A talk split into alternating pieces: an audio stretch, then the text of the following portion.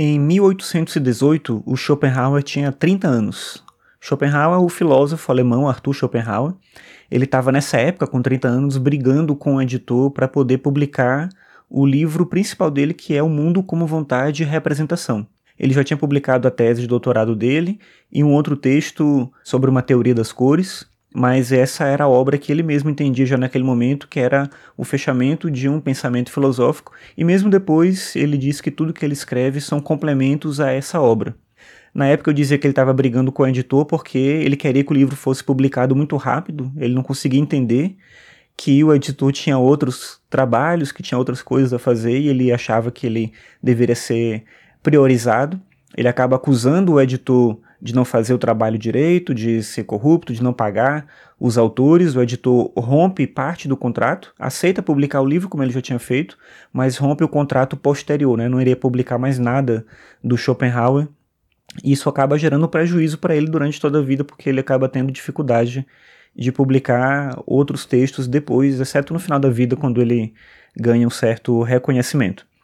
O pior de tudo é que o Schopenhauer tinha tido contato com esse editor porque a mãe dele era uma escritora famosa na época, publicada por esse mesmo editor, e ela também era amiga do Goethe, do escritor alemão Goethe, e o Schopenhauer tinha também relações com Goethe nessa época, apesar de terem brigado por uma questão ligada ao livro da teoria das cores que o Schopenhauer faz como uma resposta a um livro que o próprio Goethe tinha publicado sobre esse assunto. Mas enfim, nesse ano, em 1818, Schopenhauer estava querendo adiantar logo a publicação do livro porque ele ia fazer uma viagem para a Itália, tinha programado uma viagem para a Itália, influenciado justamente pelo Goethe. O Goethe tinha feito essa viagem e tinha publicado um ano antes um livro chamado Viagem à Itália.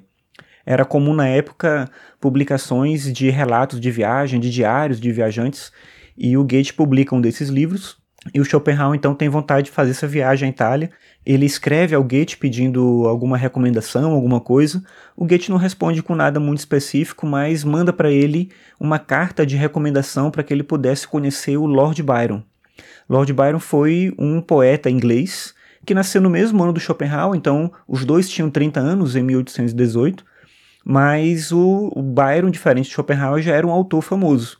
E o Schopenhauer fica muito contente com essa possibilidade de poder conhecer alguém com quem ele pudesse conversar, aprender alguma coisa, trocar é, experiências, né, falar sobre literatura. Ele fica muito encantado com essa possibilidade e assim vai para a Itália fazer a viagem com essa carta de recomendação.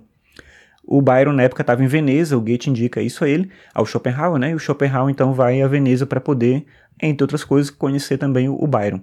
Quando ele vai encontrar o Lord Byron, Schopenhauer está acompanhado com uma mulher. A gente não sabe bem quem é essa mulher, o próprio Schopenhauer conta a história. Mas enfim, ele estava com uma mulher acompanhado com ela, e ela demonstra um entusiasmo muito grande, porque o Byron, além de ser um escritor, é conhecido por ser muito bonito, por ser galanteador, e ela fica muito animada com a possibilidade de conhecer o Byron. O Schopenhauer então fica com ciúmes e decide não mais se aproximar do Byron e perde essa oportunidade.